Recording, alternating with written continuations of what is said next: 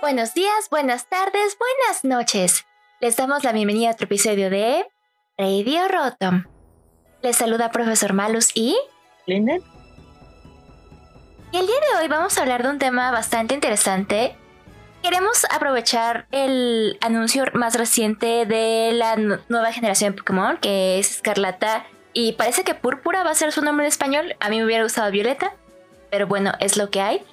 Y pues bueno, con, este anuncio, pues el internet y la fanbase de Pokémon, pues sí explotó un poquito.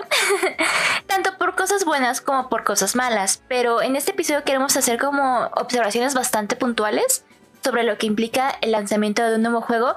No yéndose como especulaciones, pero sí lo que implica eh, sacar un juego nuevo cada año en el marco de Pokémon. Lo que sabemos de la franquicia de Pokémon en años recientes, ellos han expresado un deseo o bueno más bien una un plan de acción de sacar un juego de Pokémon de la línea principal cada año y eso eso como fans nos, nos deja varias este, varias cuestiones. Por una parte pues ya hemos visto que el crunch es un problema bastante complicado de abordar en el mundo del desarrollo de videojuegos, dado que ya hemos visto cosas como, como lo que ocurrió con Cyberpunk y CD Projekt Red, cómo, cómo aceleraron su, su salida y pues también hubo varios problemas con el juego, a pesar de que, de que era como muy, muy, muy esperado, realmente las cosas no salieron como, como la fanbase esperaba. Y entonces eso nos hace preguntarnos por qué, eh, por qué Game Freak y The Pokémon Company International están tan, tan cometidos con, con este calendario de, de releases. Entre muchas de las quejas que vimos en internet fue la de que Game Freak solo está sacando juegos para hacer como cash grab, para generar dinero. Pero como dice Linden, analizando la situación un poquito más con lupa, esto realmente no es así ya que ah, están cumpliendo con su cometido de sacar un juego al año. Y a pesar de que en esos últimos meses hemos tenido otros lanzamientos como Brian Diamond y Shining Pearl, es otro estudio el que está a cargo de ello. Y otra cosa que hay que considerar es que Game Freak sigue siendo un estudio pequeño, pero tiene múltiples divisiones y múltiples equipos trabajando en diferentes proyectos. Y digamos, en el desarrollo de Pokémon no están completamente solos. Hay parte del trabajo que, que se le da inmediatamente a, a, otras compañías. O sea, vimos el caso de Inca el año pasado con Brilliant Diamond y Shining Pearl. Y el outsourcing es una manera efectiva de que se evite ese crunch. Mucha gente también se queja de que ah, llevamos muy poquito tiempo de lanzamiento de Pokémon Arceus y ya tenemos como la novena generación. Y buscan como la similitud de la fórmula del mundo abierto y piensan que es como reciclar lo que ya vimos en Arceus, a pesar de que son juegos bastante, bastante diferentes, empezando por el setting de regiones, de línea temporal, de personajes y probablemente de dinámicas. Creo que una cosa bastante importante de recordar es lo que siempre nos, nos menciona en todos los Pokémon Presents, de que lo que vemos en ese momento no es el producto final y que todavía está en fase de desarrollo. Lo que estamos viendo es un preview y muchas, muchas cosas están todavía sujetas a cambio. Y es algo que le cuesta bastante trabajo reconciliar a la gente porque siempre hay quejas de que, las texturas, que los árboles, que el agua no se ve real. Y pues hay que recordar cuál es el enfoque de Pokémon siempre si bien estamos, estamos con, un, con un calendario bastante, bastante estricto, al cual, es, al cual se han apegado por años, sí tenemos que apreciar dos cosas que son muy, muy importantes a mi parecer.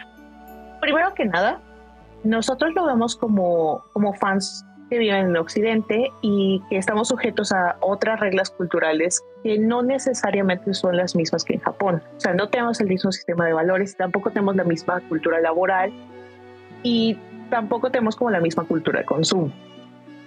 esa es la primera. La segunda es que como consumidores tampoco estamos obligados a, a perseguir y apegarnos a ese mismo calendario que ellos siguen. O sea, si sientes que un juego de Pokémon no es para ti, fácilmente te lo puedes saltar. Y esas son dos cosas que, que me gusta tener en mente. Por ejemplo, para mí Brilliant Diamond y Shining Pearl no eran juegos que, que me interesara jugar, al menos así como de, de, un, de, un, punto de vista así completamente personal. No era algo que, yo quisiera ver porque pues realmente ya jugué Platinum, ya jugué Diamond, ya jugué Pearl. Entonces no consideré que es, esos juegos estuvieran como en mi calendario de fin de año, porque había otra, otros intereses a los que me, hubiera gustado darle mi atención en ese momento. O sea, para mí la parte importante era obviamente Pokémon Legends Arceus. Y también considerando que desde que se anunciaron esos remakes se dijo que iban a ser fieles, entonces ya no teníamos como esta promesa como lo vimos en Omega Ruby y Alpha Sapphire de un contenido extra. Sí, definitivamente. O sea, sabíamos que iban a ser remakes que iban a estar apegados a la historia original, sin este, sin alguna, sin alguna cosa especial que, que los hiciera, quisiera destacar. Y también vimos que estos fueron unos juegos que Game Freak le subsidió inmediatamente a Ilka. Claro, con supervisión de, de Game Freak mismo, porque ellos suelen tener muchísima injerencia en los productos de Pokémon que se sacan. Y curiosamente, a pesar de que mucha gente este, no tenía como muchas expectativas para, para este, este remake, o sea, yo vi que muchos lo jugaron, pero no por el interés de la historia, sino por más por sacar shinies o por aprovechar los bugs. Pero entonces realmente, como dice Linden, o sea, quienes se brincaron este juego no se perdieron de mucho. Sí, lo que, lo que pasa, bueno, lo que pasa ahí, y creo que el gran acierto de Game Freak fue cederle el desarrollo a Ilka con la supervisión de Junichi Masuda, que, siempre, siempre está como muy, muy al pendiente de los productos que se sacan. Y una cosa bien, bien importante es que mientras Junichi Masuda esté a cargo, dudo mucho que salgan juegos de Pokémon con los que él no esté de acuerdo. Que, salga un producto final que no, que no esté completo o que no sea satisfactorio para alguien que ha estado con con Pokémon durante sus 26 años de vida. Y antes de empezar a, grabar esto, le estaba comentando a Linden que a mí me costó mucho trabajo terminar Let's Go Pikachu porque para mí ya era, era muy pesado volver a jugar canto. Entonces, eh, yo sí consideré como brincarme ese juego, pero fue un regalo. Alguien me lo regaló, entonces ya fue como, ah, ok, lo voy a jugar. Pero conscientemente yo hice la decisión de me voy a brincar este juego porque no creo que me aporte como algo a mi experiencia. Y efectivamente, o sea, seguí, o sea, ese juego lo jugué de manera como súper, súper tranquila, o sea, sin esperar como nada. Y, y por eso me tardé muchísimo, muchísimo en, en, avanzar en él. Pues, ajá, o sea, si lo hubiera jugado o no realmente, no hubiera hecho como mucha mella en mi experiencia como, como jugadora. A, como dice Linden, a otros títulos que sí esperaba como con muchas ganas, como Arceus, por ejemplo. E ese sí fue como, uff, desde que salió, sabía que iba como cambiar mi experiencia de ju como jugadora de Pokémon. Sí, definitivamente. Realmente yo ni siquiera me paré por Let's Go Eevee y Let's Go Pikachu porque esto es canto. Me gusta mucho canto, pero ya este, tuve todas las experiencias posibles con canto y no creo que esto le vaya a aportar mucho más a, a, a mi experiencia. Entonces, me gusta pensar en Let's Go Eevee y Let's Go Pikachu como un juego introductorio para fans más jóvenes que apenas están descubriendo el mundo de Pokémon. Por lo que realmente dije, es algo que me podría, que me podría saltar por completo. De igual manera, eh, le estaba comentando a Malus justo antes de empezar a grabar, que juegos como Pokémon Masters o incluso como Pokémon Go no son, no son para mí. Es que son bastante drenadores, la verdad, en tiempos. Por ejemplo, Pokémon Go que te exige salir de tu casa. El fin de semana pasado, este se llevó a cabo el Pokémon Go Tour con Johto.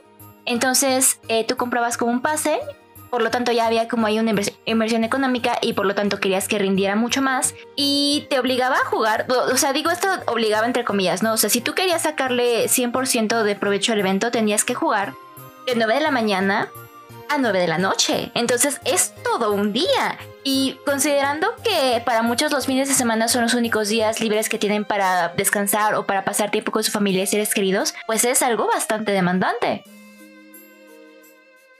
Sí, realmente el sistema de pases, el sistema de estar con un DLC y adquirir como algo extra, sí es algo bastante pesado desde la perspectiva de un consumidor, ¿no? O sea, yo sufrí durante 2017 y 2018 como un burnout bastante, bastante grueso por, este, por los pases de League of Legends, porque los adquiría todos y los jugaba todos al punto en que yo ni siquiera me gustaba jugarlos, o sea, solamente los jugaba porque ya había invertido en el pase. Y afortunadamente desarrolladores como Riot sí escucharon un poquito este, que había muchas quejas sobre los pases, donde no, no hacías demasiado progreso y era bastante frustrante. Entonces decidieron modificarlo. Pero ahora sí, el modelo de los pases y el modelo de, no sé, de intentar este, como conseguir todo, sí es bastante, bastante drenador. Así te lleva a un burnout muy, muy cañón. Y es por eso que es importante recordar que no todo lo que, no todo lo que saca, o sea, no todo lo que saca Pokémon o de Pokémon Company es algo que tengas que consumir. Y esto también hablando de que muchos juegos de Pokémon te exigen una interacción diaria. Yo tuve que dejar Unite porque a pesar de que me gustó muchísimo al principio y me divirtió bastante, o sea, justamente como dice Lina, este sistema como de es que tienes que hacer estas misiones diarias y tienes que hacer estas misiones a la semana para el pase de batalla y es que en este mes tienes que juntar todas esas cosas. Para mí, por mi modo de vida, me era imposible. Entonces, este, por ejemplo, yo sí consumo Pokémon Boy, Pokémon Masters porque los tengo en el celular. Entonces, en un tiempo muerto, puedo agarrar Pokémon Masters este, y todas las tareas que tengo que hacer las hago en menos, menos de 3 minutos. Entonces eso, y de vez en cuando también se me, llegan a pasar, eh, pero me es mucho menos eh, exigente para mí que, conectar el Switch, darme el tiempo de, de, jugar tantas partidas, de ver que gane las partidas, porque también hay un, hay un hay un objetivo de, ganar ciertas partidas y pues no todas las partidas las ganas, ¿no? O sea, qué fácil sería. Pero entonces, o sea, no tengo como, como, como un tiempo, como, como designado para darle a mis hobbies, al menos en, en la vida diaria, de más de media hora, porque tengo que trabajar, tengo que comer, tengo que dormir, tengo que hacer mil y unas cosas y no puedo estar conectada a todo lo que hace Pokémon todo el tiempo.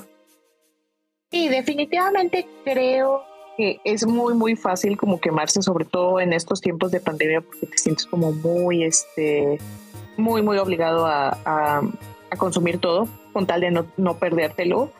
Y sin embargo, hay como, hay, hay mucha gente muy buena onda que, que te ayuda subiendo como el contenido a YouTube, precisamente para que no te lo pierdas, por lo que no debes este, consumir todo, todo lo que sale. Y pues sí, es como complicado estar como en diversos fandoms o tener diversos intereses porque no puedes permitir que uno solo te, te consuma todo el tiempo. No, y aparte de eso, ¿no? O sea, no tenemos el 100% para dedicarle al fandom, que padre sería, pero pues es irreal. Uno que es adulto y que tiene cuentas que pagar, pues sí, está más difícil. sí, definitivamente. Y creo que sí, esa parte es como saber medir como a qué le puedes dedicar el tiempo aún y qué cosas te gustaría ver, ¿no? Y es como mejorar tu propia experiencia sobre como consumidor. Y sabes qué, o sea, creo que como dices, o sea, si estás incluso descansado del contenido que estás consumiendo, puedes ponerle mucha más atención a lo que consumes luego a mí me pasa que me da como, o sea, cuando sale un nuevo juego de Pokémon y me paso con Sword Shield y con Arceus, juego tres días seguidos y mi mente no piensa nada más que en el juego, por no decir otra cosa. Pero luego, conforme pasan los meses, veo que la gente comenta como detalles que a mí se me pasaron porque estaba en, en un frenzy. Y entonces, este, muchas de esas cosas se me, da, se me van. Entonces, si yo lograra espaciar este, la manera en que consumo ese contenido, porque eso lo llego a hacer con películas. O sea, yo cuando veo una película, sí intento que todo sea como en calma, que yo solo tenga que hacer en ese momento ver la película. O sea, que no esté como distrayéndome muchísimo. Y noto que mi habilidad de concentración a la hora de, pues, de ver lo que está pasando en la pantalla es mucho mayor a cuando entro en esos como frenzies de consume, consume, consume, consume. Sí, como que altera muchísimo como lo que hace. O sea, yo recuerdo que cuando empecé a jugar Legends, entonces, o sea, me tuve como un brain impresionante donde levantaba aquí en medio de la noche a, buscar las flamitas de espíritu. ¿Cómo crees? ¿En serio? a planear como una estrategia. Y dije, no, o sea, realmente le está quitando como un montón a mi, a mi experiencia como jugador. Dije. Entonces como que sí me, sí me pegó bastante y dije, hey, ¿en qué momento los videojuegos dejaron de ser divertidos? Claro, a mí me pasó que eh, acababa de pasar como una parte muy densa de la historia de Arceus y tenía que hacer stream. Pero estaba como en ese modo de no puede ser lo que pasó, oh no, ahora qué va a pasar en la historia, no sé qué, bla, bla, bla. Y la gente que fue a mi stream lo notó. Así me, dije, me dijeron, oye, ¿estás bien? Y yo, sí, sí, estoy bien, nada más es que estoy pensando eh, en eso que pasó. Y justamente en ese stream lo que hice fue, aparte, jugar más Arceus. Pero, o sea, me di como un descanso de qué será como media hora en lo que como que ponía como el setting de, lo que dices para hacer stream, ya saben, conectar micrófonos, checar audio y todo eso. Pero entonces los primeros minutos, o sea, mi experiencia sí estaba como muy, muy afectada. Y me llamó mucho la atención que la gente se dio cuenta. Y pues obviamente yo era algo que pues no quería. Claro. Y, y sí se entiende completamente, ¿no? Esa parte de que te afecta. O sea, dices, ¿en qué momento dejé que me, que, me, que, se, que se me subiera como tanto tanto lo de, Pokémon Legends, ¿no? O sea, ¿qué está pasando aquí? Sí, no, esos días el servidor de Radio Rutam en Discord eran puros gritos, hombres sabrosos, sufrimiento, más hombres sabrosos para llevar el sufrimiento menos pesado. Sí, o sea, realmente fue, fueron, fueron tiempos divertidos. O sea, no, no queremos que piensen que no nos divertimos jugando Pokémon Legends Arceus. No, para nada, para nada pero definitivamente hubo cosas que nos afectaron un montón, ¿no? De que no sabíamos qué hacer y sí te, sí te impacta, o sea, sabemos que, que un juego está como bien escrito cuando, cuando sí está, dices, oh, y no puedes dejar de pensar en qué, acaba de ocurrir. Y aparte creo que una gran señal, pero es una que luego a veces subestimamos bastante, es el horario de sueño o sea, obviamente cuando estás tan metido en una historia tan padre como es Arceus, o sea, sí, o sea, el primer día terminé de jugar a las 3 de la mañana. Pero el otro día, pues estaba desvelada. Y a mí, a mí me hace mucho daño desvelarme, la verdad. O sea, este, si yo no llego a dormir antes de las 11 de la noche, este, al otro día ya no puedo hacer nada porque mi cuerpo está bastante, bastante cansado. Entonces, pues nuevamente, ¿no? O sea, fue una experiencia como padrísima, e, esos tres días de puro frenzy y desvelo de, de, Arceus, pero sí hay que poner como atención en esas maneras que nos afectan tanto con nuestra interacción con los demás, como nuestros horarios de comida y de sueño, e, e incluso tiempo para darse un baño. Entonces, este, pues sí, también son, cosas importantes que hay que tomar en cuenta a la hora de consumir contenido de una manera responsable. A pesar de que aquí no estamos siguiendo nuestros consejos, ¿verdad? Pero bueno, ignoremos esa parte.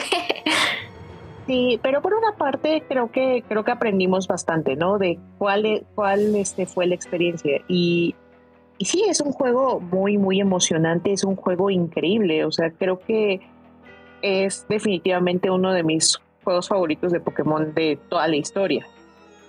Pero volviendo un poco al tema, pues sí, justamente este, pues hay que ser responsables con lo que queremos hacer, lo que no. O sea, yo realmente veo que la gente está haciendo con muchos corajes, con el anuncio de, Escarlata y Púrpura y pues tienen la opción de no consumir el contenido. Efectivamente. O sea, yo creo que primero que nada, nadie te obliga a comprar un juego o no nadie te obliga a comprar como, como hacer compras adicionales, ¿no? Eso es como bien importante. O sea, tú como consumidor tienes como ese poder. O sea, tengo amigos que han dicho, yo nunca le voy a meter un peso a League of Legends y llevan años cumpliendo eso o sea, hay parte, hay parte del fandom que cuyo objeto favorito pues es coleccionar los pases, hacer las misiones y demás. Y está bien, o sea, es como su experiencia de, consumo, ¿no? Es lo, que, es lo que les gusta hacer. Yo en ese barco estoy en, Masters, o sea, yo me niego a meterle un peso a Masters. Sí, yo creo que, creo que también es una experiencia válida, o sea, digamos, este, el no comprar un juego desafortunadamente no va a sacar, ah, no va a, sacar a los devs del, crunch, pero también tenemos que entender que todos los productos tienen un, tienen un ciclo de vida y, son, y, es bien importante recordar eso. O sea, eh, no es que no es que exista así de, ay, eh, o sea, no es como que, digamos, no es como que exista algo que te, que te obligue a comprar las cosas, pero todos los productos tienen un ciclo de desarrollo y muchas veces está como muy, muy, muy, muy calendarizado. Y bueno, aquí, aquí, aquí está Linden con su, con su, con su título de Scrum Master. Realmente todos esos sprints para desarrollar productos están muy bien planeados. Y no es tanto que digamos así de que, Game Freak es, es, una compañía perfecta porque no lo es. No existe una compañía perfecta, pero no es una compañía que te, que te dé un producto malo. Te da productos diferentes para targets diferentes todo el tiempo. Aparte yo, te, yo añadiría que son bastante experimentales. Entonces muchas cosas de lo que intentan, de muchas nuevas cosas que introducen pegan, otras no. Y como dice Linden, tal vez no todas son para ti. Exacto, o sea, yo creo que una de las, de las cosas que me saltan a la mente, así en, en este momento, pensando en las cosas que no funcionan, es el, este, el sistema de batallas triple. Eso nos dimos cuenta que no pegó. No, para nada. Para nada. Era divertido, era divertido como justamente para probarlo una vez y, darnos cuenta de que pues, ajá, no, no fue exitoso. Pero tuvimos la oportunidad de probarlo y es, eso se agradece bastante. Ajá, sí, ahí, ahí estuvo la... Ahí estuvo la oportunidad, se jugó, estuvo entretenida, pero, pero Game Freak se dio cuenta de que no, no fue un feature que, la gente amara, ¿no? Así, la neta, pues estos o sea, nuestro, nuestro player base dijo, no, no, no, no me gustó y ya, y no se volvió, no, no se volvió a implementar en ningún otro producto. También creo que esto es muy patente de ver con las nuevas funciones que añaden para las batallas en cada generación a partir de la mega evolución. O sea, tuvimos mega evolución, tuvimos movimiento Z, tuvimos este Dynamax y a pesar de que todas esas son como características propias de cada región, o sea, yo sí lo veo como que, ah, mira, es que en cada región tienen como la excusa de así se hacen las cosas aquí. Entonces, si pegan, lo trasladan a juegos siguientes. Y si no, tienen como el colchoncito de decir, ah, es que esto solo se hace aquí. Sí, exacto. O sea, tienen como un poquillo de, de narrative foil para que puedan, puedan jugar con ese tipo de elementos. O sea, en su momento supimos que, la mega evolución no fue la favorita de muchos. Los movimientos Z en lo personal a mí no me gustaron para nada. Y no, no fue algo que dije, ay, la neta no quiero ver movimientos Z jamás en mi vida. O no me gustan, no se me hacen útiles. Realmente puedo vivir sin ello. A mí, pues, por otra parte, me ha gustado muchísimo la mega evolución. Pero sí, Game Freak se toma como bastantes libertades creativas para implementar ese tipo de cosas. Y sí checan, o sea, su, la manera en que checan si gustan o no, es bastante evidente porque no lo replican si no funciona. O sea, de otra manera tendríamos como un, este, demasiados elementos en un juego.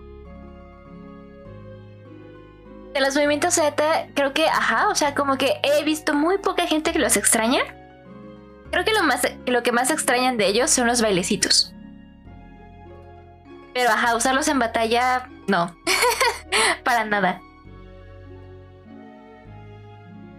No, para nada. O sea, yo la neta no los extraño. Mm, no sé cuál sea el sentir de, ustedes, mis queridos escuchas, pero, pero definitivamente para mí no son.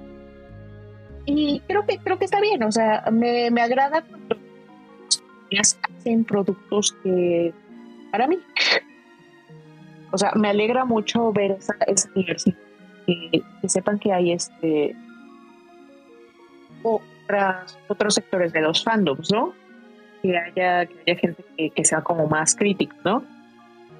O sea, para mí, este, hay cosas, hay, hay cosas en que las, en que la barra está así como en el infierno porque pues, no, no es como lo que más me interesa, no es como lo que más quisiera ver puedo, vivir con, una mala textura porque mi interés está en otra cosa. Mi interés está en, no sé, en el lore, en los personajes.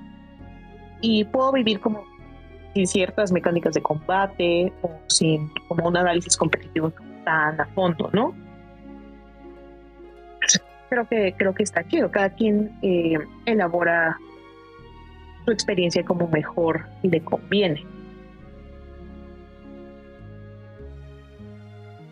Que justo hablando de sectores, a mí hay uno de Pokémon que me interesa muchísimo y siempre estoy como al pendiente de lo que están sacando al respecto, pero veo que otros fans tal vez no les ponen tanta atención y son los puzzles.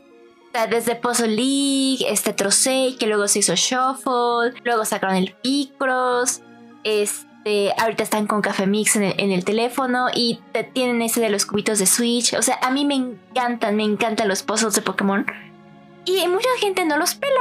Porque, ajá, o sea, son juegos muchísimo más casuales, que puedes jugar igual como cuando tengas tiempos libres, que a pesar de que algunos tienen historias padres como Trocei, o sea, no muchos como que lo pelaron en su tiempo y no pasa nada. O sea, realmente si no consumes ningún puzzle de Pokémon, no te pierdes de mucho.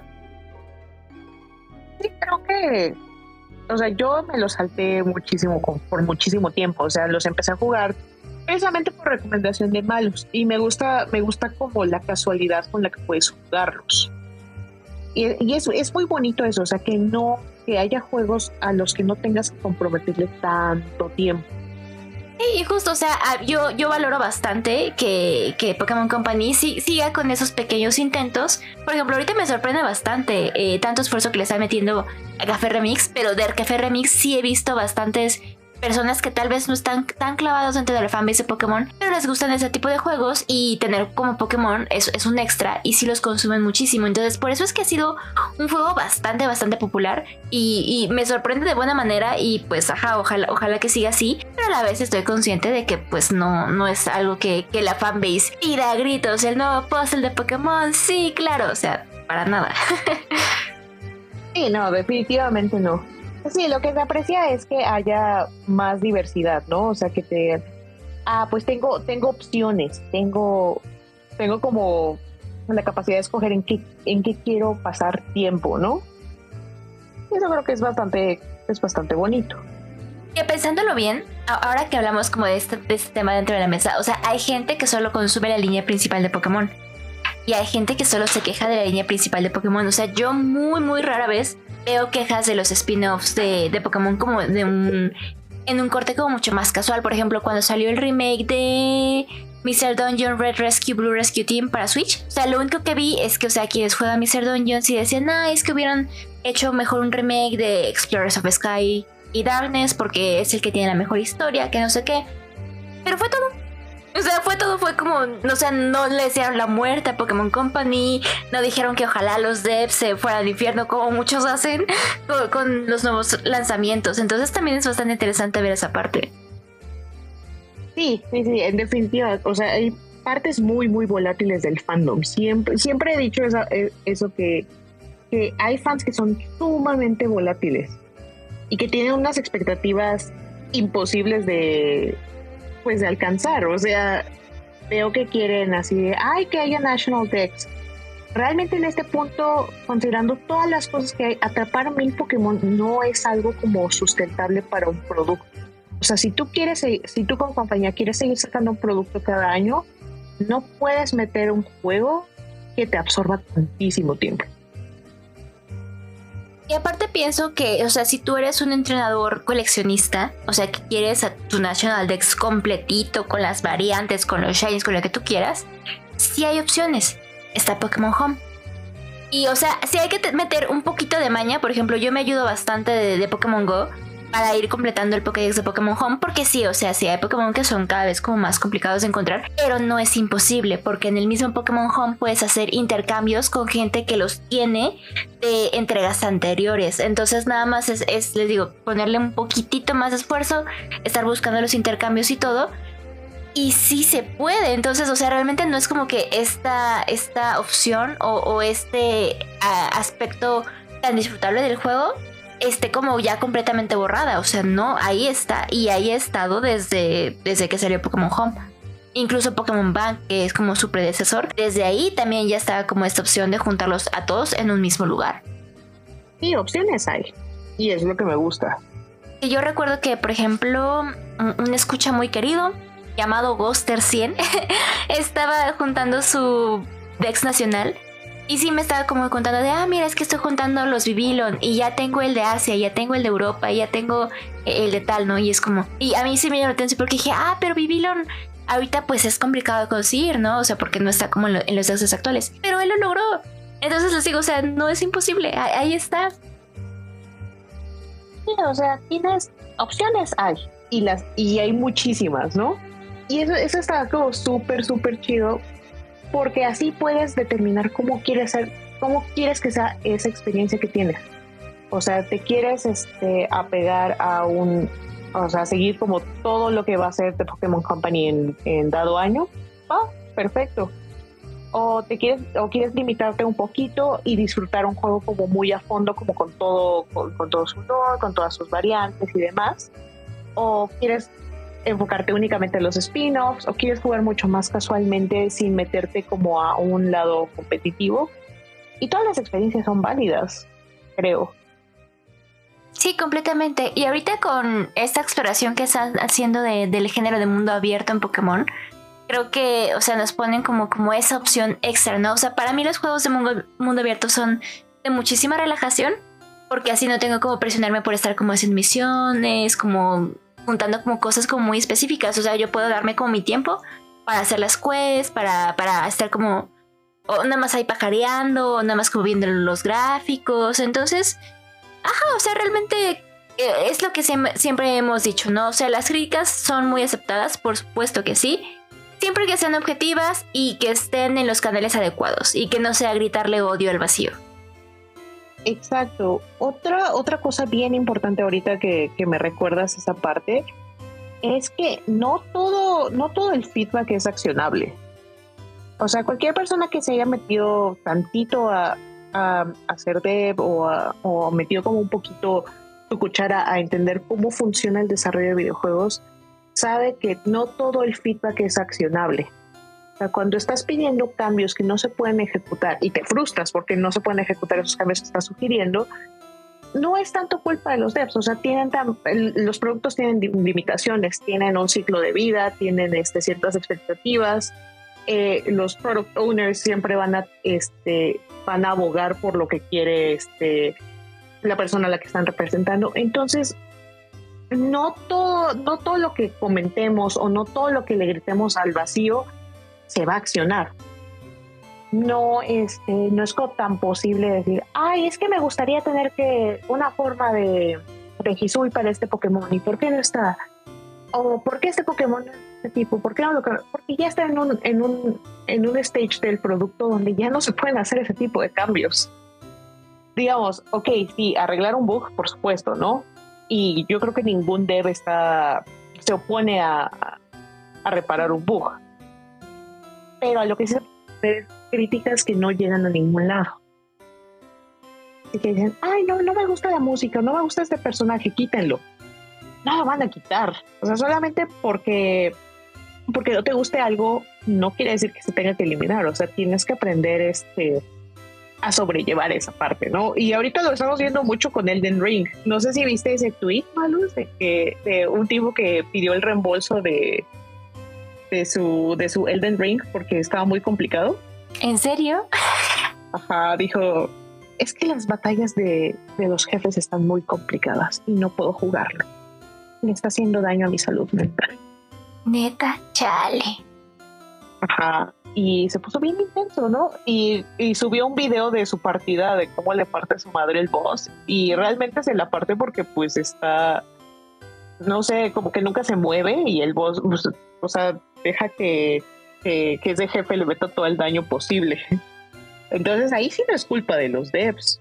O sea, no es como que estuvieran obligados a, a meterle una, una dificultad no intermedia para que su experiencia fuera menos miserable. Entonces, sí, está como cañón intentar sobrellevar todas esas, esas expectativas, pero como consumidor no estás forzado a agarrar cuánto juego se te mete eh, se te ponga enfrente.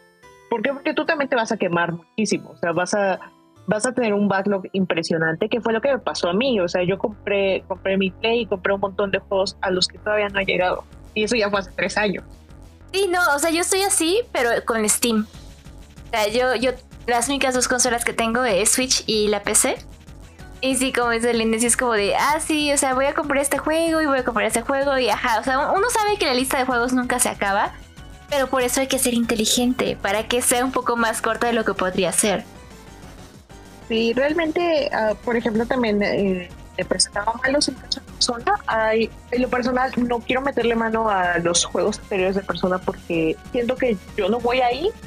Y por otra parte, veo los spin-offs de los juegos de baile. Tampoco son para mí. O sea, soy, soy malo en los perritos. Entonces, no, voy a invertir dinero en algo que, que me va a gustar o en algo que sé que no, que, no voy a jugar más de dos horas porque hacer. Entonces, sí es muy, muy importante ser como más inteligentes como, consumidores. Aparte, como mencionaba Linda, o sea, realmente ahorita ya tenemos como más opciones de consumir contenido y no interactuar directamente, directamente con él. Eh, acabo de recordar justamente lo que yo hago con los juegos de terror. O sea, yo soy bien espantadiza, me chocan los jumpscares, los odio con mi vida. Pero hay juegos de terror que ponen cosas muy interesantes sobre la mesa. Y uno, un estudio que me gusta mucho es Red Candle Games, que estuvo por controversia por Devotion. Pero antes de Devotion, esto, o sea, escuché como Devotion y dije, ah, mira, está padre este juego, porque justamente, o sea, me enteré como del escándalo de la censura en China. Entonces, como que eso ahí picó mi interés. Pero luego, ya que busqué información, vi que era de terror. Entonces dije, mm, es que es de terror, es que a mí no me gusta ese género. Y, pues, ajá, o sea, no va a ser como mi experiencia disfrutable. Y ese lo vi en gameplay. Y me gustó mucho el juego y dije, ah, mira qué padre que alguien más se asuste por mí, ¿no? Jejaja, qué chistoso. Este, y después este, vi un poquito de gameplay de, de el primer juego antes de Devotion que sacaron, que es Detention. Y ese sí, o sea, vi primero gameplay y luego sí me animé yo a jugarlo este, por mi cuenta. Pero, ajá, o sea, mi primer contacto con los juegos de ese estudio no fue jugándolos yo directamente creo que eso era un, un, como valor que, no, bueno, valor, no, eh, que te deja un poquito la, piratería como la conocemos Malus y yo, donde podías, eh, no sé, bajar algo que te, que te llamara la atención, pero que no necesariamente estuvieras como 100% convencido de comprarlo.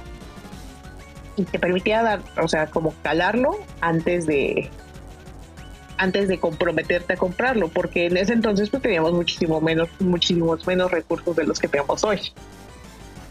Sí, claro, pero aparte justamente, o sea, tenemos como, como esta gran libertad de pues decidir cómo consumimos algo en este en esta época, ¿no? O sea, yo aparte, por ejemplo, de los gameplays en YouTube, me atrevo a decir que ahora tenemos la experiencia también de los streams.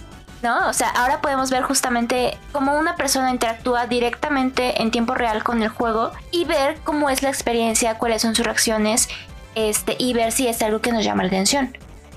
O si no, también lo que hacemos en este bonito podcast, ¿no? O sea, escarbamos los, los detalles como más pequeñitos, más minuciosos, para que alguien que no sea su experiencia al jugar Pokémon, pues también los conozca y los disfrute, aunque no interactúe directamente con ellos.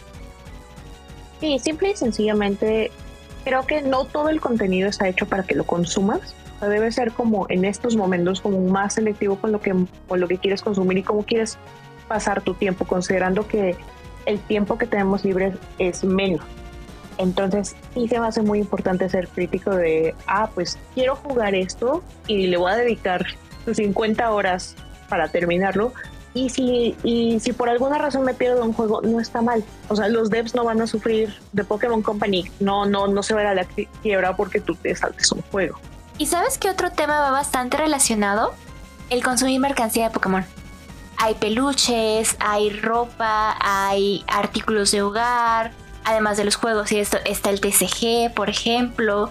Y entonces es algo que yo con el paso de los años me he hecho como más selectiva a la hora de comprar cosas de Pokémon, por ejemplo, plushies. Cuando yo empecé a, comprar peluches de Pokémon, uff, me volé porque pues no tenía nada. Entonces era, comprar un peluche nuevo como cada mes, cada mes, cada mes. Y ahora pues afortunadamente, y doy gracias, pues tengo una colección considerable de plushies de Pokémon. Pero eso implica espacio, mantenimiento, este, cómo los voy a cuidar, cómo los voy a poner. Entonces ya con los años, o sea, Pokémon Center saca plushies nuevos y una colección temática pues cada dos semanas. Entonces ya cada vez la pienso bastante a la hora de comprar un peluchito nuevo. Entonces, pues sí, o sea, es, algo que como, consumidor tienes que aprender a hacer. Otras cosas que no consumo Pokémon, por ejemplo, son TCG. O sea, sí juego TCG con mis amigos, pero no estoy al corriente del meta del competitivo porque no juego competitivo. Entonces solo juego, compro como las cartas de los Pokémon que me gustan o de las que tienen como, como alguna característica interesante porque el TCG de Pokémon pues tiene muchos distintos, eh, muchos estilos distintos de ilustración. Entonces pues ahí me veo con las que sean como más bonitas a, mi gusto. Y ya, o sea, ya, ya con eso, o sea, no tengo que comprar como las latas que salen cada mes y los nuevos sobres y la nueva expansión y es que el no sé qué, o sea, no, yo soy feliz con lo que elijo consumir de mercancía Pokémon creo que la primera elección es así de qué es lo que verdaderamente te hace feliz, te, gusta, este, es algo que, quieres tener, que no te gustaría perderte. Porque, por ejemplo, con, con este Let's Go Eevee, Let's Go Pikachu, dije, mm, la neta no me haría feliz tenerlo y pues estaría mejor si me lo salto.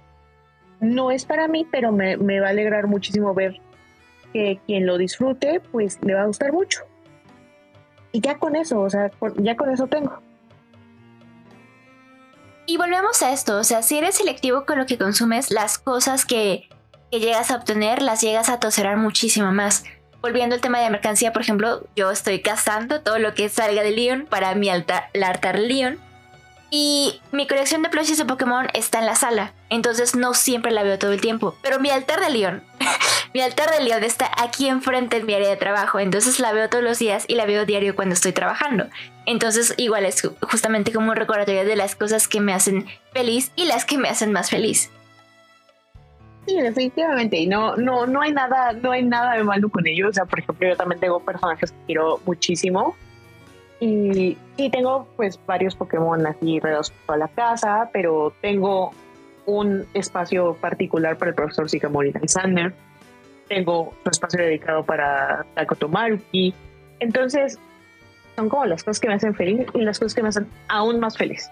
Próximamente en Radio Rotom un video especial de los altares de los juzbandos de Linden y Malus. claro. Y pues al final del día es muy importante que recordar que si que si Game Freak se quiere pegar a un calendario como tan estricto de cosas, no necesariamente tú como consumidor tienes que seguirlo. O sea, si sientes que a primera vista algo no te gusta y no lo has calado lo suficiente como para hacer una tomar una decisión informada de comprarlo, te lo puedes saltar felizmente. Y va a haber gente que, que lo va a subir a YouTube o que lo va a tener en stream y está, está muy chido. Y ya después, si te gusta, pues puedes comprarlo, ¿no? Y jugarlo a tu tiempo. Y justamente, volviendo un poquito al tema de los streams, o sea, creo que esta gran ventaja de interactuar con alguien que está jugando el juego en vivo, uf, o sea, es algo que hace algunos 10 años tal vez no, los, no lo hubiéramos imaginado, ¿no? O sea, incluso podemos ah, sugerir que, que el streamer haga cosas que nos gustaría ver, ¿no? O sea, detalles que nos pudiéramos checar. Entonces, pues sí, o sea, realmente ya no hay necesidad de jugar como todos los juegos del mundo si no quieres hacerlo. Sí, o sea, hay gente que sí le tiene muchísima devoción a, a las compañías que siguen, o sea, hay gente que consume todo lo que saca Blizzard, gente que, que juega absolutamente todo lo que saca Square Enix, gente que jugó todos los juegos que sacó Riot el año pasado, que fueron un montón y que, y que sí los disfrutaron mucho, los jugaron bastante y extendieron como esa, esa felicidad que les, les provocó jugarlos a través de sus streams, de sus análisis, de sus, este, de sus videos sobre el lore. Y eso se me hace como muy, muy, este, una experiencia muy rica, muy enriquecedora para, para cualquiera que tanto no tiene acceso como las consolas como no quiere meterse tan a fondo. Y ahora que lo mencionas, o sea, creo que también se abre la puerta a compartir con otros. O sea, no todos nuestros amigos juegan lo mismo que nosotros. Entonces, ¿por qué no compartir parte con ellos? ¿Por qué no preguntarles a ellos al respecto sin tener que consumir directamente nosotros los productos? De la misma manera que alguien eh, recomienda música o películas o videos. O sea, muchas de esas recomendaciones, o sea, ¿cuántos no las hemos hecho de, ah, mira, esto me interesa porque fulanito me lo contó con tanta felicidad? Y nos queda más el recuerdo de cómo nuestro amigo nos contó su experiencia que nosotros el recordatorio de consumirlo, ¿no? Para, para ver si, si directamente e, e, era eso o, otra cosa, ¿no? O sea, realmente valoramos a veces más que otra persona haya compartido algo con nosotros que nosotros consumir el contenido directamente. Sí, creo que hay, no hay una cosa que me cause como más alegría de que alguien me mande, y empecé a jugar eso porque me lo recomendaste y me está gustando mucho, oye, ¿y qué, qué, qué, qué te gusta este personaje? Y esas cosas se me hacen muy, muy bonitas. Es una experiencia que, que te enriquece mucho porque no es como una comunicación que vaya de un solo lado, sino que está como fundamentada en toda la retroalimentación, ¿no? O sea, le recomiendas algo a alguien y de, hey, ¿te gusta esto? Sé que te gusta esto, creo que te podría gustar esto también. Y ya que lleguen como un par de semanas después y te digan, hey, realmente sí me gustó, vamos a hablar de esto. Yo, por ejemplo, así consumo el contenido de Soulsborne. O sea, me gusta mucho la manera en la que están construidos esos juegos, volviendo un poquito a lo que mencionamos del The Ring. Pero, o sea, la dificultad. Mira, yo ni con un palo voy a pasar esos juegos. Nunca, nunca, nunca en la vida. Entonces, prefiero que mis amigos me cuenten de qué va el nuevo juego Soulsborne. Eh, dificultad extra extrema, Nightmare, este. Mono montado en bicicleta, haciendo marabares Ajá, prefiero que ellos me cuenten a, yo consumirlo directamente también. Sí, definitivamente los veo sufriendo bastante con sus caballos. Sé que se están divirtiendo mucho. Eh, sé que varios han intentado acariciar a un perro que no es acariciable. Y no sé, esa, esa, esa retroalimentación que me llega como muy, este, muy casualmente, me gusta. Y creo que en algún momento, o sea, lo jugaría, pero no, en no, no precisamente en este momento porque mi atención está en otras cosas. ¿Tú sí atreverías con el Ring? Sí. yo creo que sí. No, yo no. Algún día. Algún día. sí, es, es también lo que pasó con Dead Stranding. O sea, vimos que hacía, ay, el nuevo juego de Kojima. Y sí, o sea, mucha gente habla muy positivamente de Dead Stranding. Es un juego que me gusta muchísimo pero admito que, este juego no es para todo mundo. Yo nada más sé que Max Mikkelsen se ve buenísimo. Y ya. Sí, Max Mikkelsen se ve. Qué sabroso. Sale como en los primeros minutos del juego, como en un flashback, y dices, uff, y lo ves así como en primera persona. Y dices, oh, y dices, oh, así de, oh. Ah, entonces dices eso. Entonces yo puedo jugar los primeros minutos del juego y ya es todo lo que importa. Ah, perfecto, lo voy a, lo voy a hacer. y luego te puedes trenzar con él. O sea, mm, me interesa. o sea, Dead Stranding es, es, un juegazo. Ya en este punto no es un spoiler porque pues, salió en 2019. Claro, claro. Pero es, es un juegazo que todavía sigue teniendo muchísimos updates y hay mucha gente que lo juega pero admito que no es, el, no es un juego como muy accesible para todo el mundo. Es que creo que con Death Stranding pasó justamente este como super hype de que, o sea, veíamos como, ah, es el nuevo juego de Kojima y está más Mikkelsen y están los amigos de Kojima, ¿no? Este también sale, sale Guillermo del Toro, ¿no? También sale. Sale Guillermo del Toro en un personaje increíble que con el que te encariñas muchísimo. Sale este, Nicolas Winding Rev, eh, Norman Reedus, que, es el, protagonista, eh, sale Elia Sidu, que es preciosa. Entonces hay mucha gente así como muy, muy querida y, realmente la, o sea, la narrativa es increíble, pero es un juego complicadísimo. Yo justamente lo que vi fue eso, o sea, fui con mucho ruido antes del lanzamiento, las primeras semanas y luego silencio. Exacto. Y luego esa gente como que volteó su atención al siguiente nuevo juego y ya nos habló de Death Stranding. Ajá. Y es precisamente a, lo que tenemos que regresar, que todo, que todo producto tiene como su ciclo de vida. O sea, no se va a hablar eternamente del mismo juego. Pues sí, o sea, en, nosotros este, cae la responsabilidad de, o sea, de qué tanto tiempo y dedicación le damos a lo que consumimos, qué tanto consumimos y pues bueno, o sea, si están enojados porque sale un Pokémon cada año, pues debo decirles que no creo que se tengan pronto. Entonces, si usted quiere dejar de hacer corajes, reconsidere, reconsidere sus opciones. Sí, es, es importante reconsiderar esa parte porque ay, es que el crunch y que los, y que los devs están, están sufriendo y que Game Freak no, no está contratando más gente. Sí, pero esos son como valores muy, muy occidentales. O sea, el crunch no está bien en ningún lugar, pero The Pokémon Company al final está, está regulado pues, por, gente, por gente de Japón, gente que, que lleva como muchísimos, muchísimos años en, en, la industria. O sea, estamos, no estamos hablando de gente que lleva cinco años, estamos hablando de, gente que lleva más de 30 años sacando videojuegos. O sea, gente que está detrás de HAL Laboratory, gente que está detrás de Creatures. Tenemos al mismísimo Junichi Masuda, que sigue a cargo de la dirección y de la música de Pokémon. Tenemos a Takato Otsunomiya, que realmente es, es un referente en, en cuanto a producción de juegos de Pokémon. Y es gente que no sacaría un producto con el que no esté satisfecho.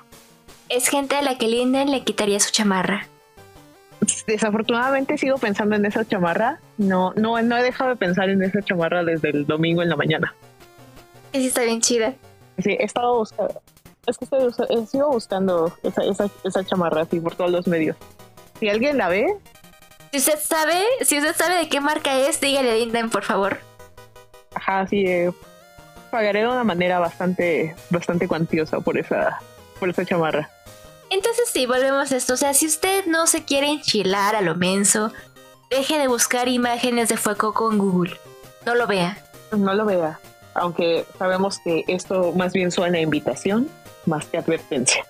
Pero bueno, creo que por el día de hoy sería todo. Cuéntenos qué opinan de este tema, creo que es bastante interesante eh, Linden y yo hablábamos justamente de que para muchos que no tenemos como contacto con el proceso de desarrollo y lanzamiento detrás de un juego, a veces nos es muy fácil pues suponer y asumir muchas cosas que realmente pues es algo que la industria lleva haciendo por muchos, muchos, muchos años. Entonces pues queremos escuchar sus opiniones al respecto en nuestra cuenta de Twitter que es radio-rotom. Y repitamos, si no quieren chilearse, no vea Fue Coco. No vea Fue Coco. Sí, no, no vea al Fuecoco que salgo en particular. En particular. Y pues nos vemos. Bye bye.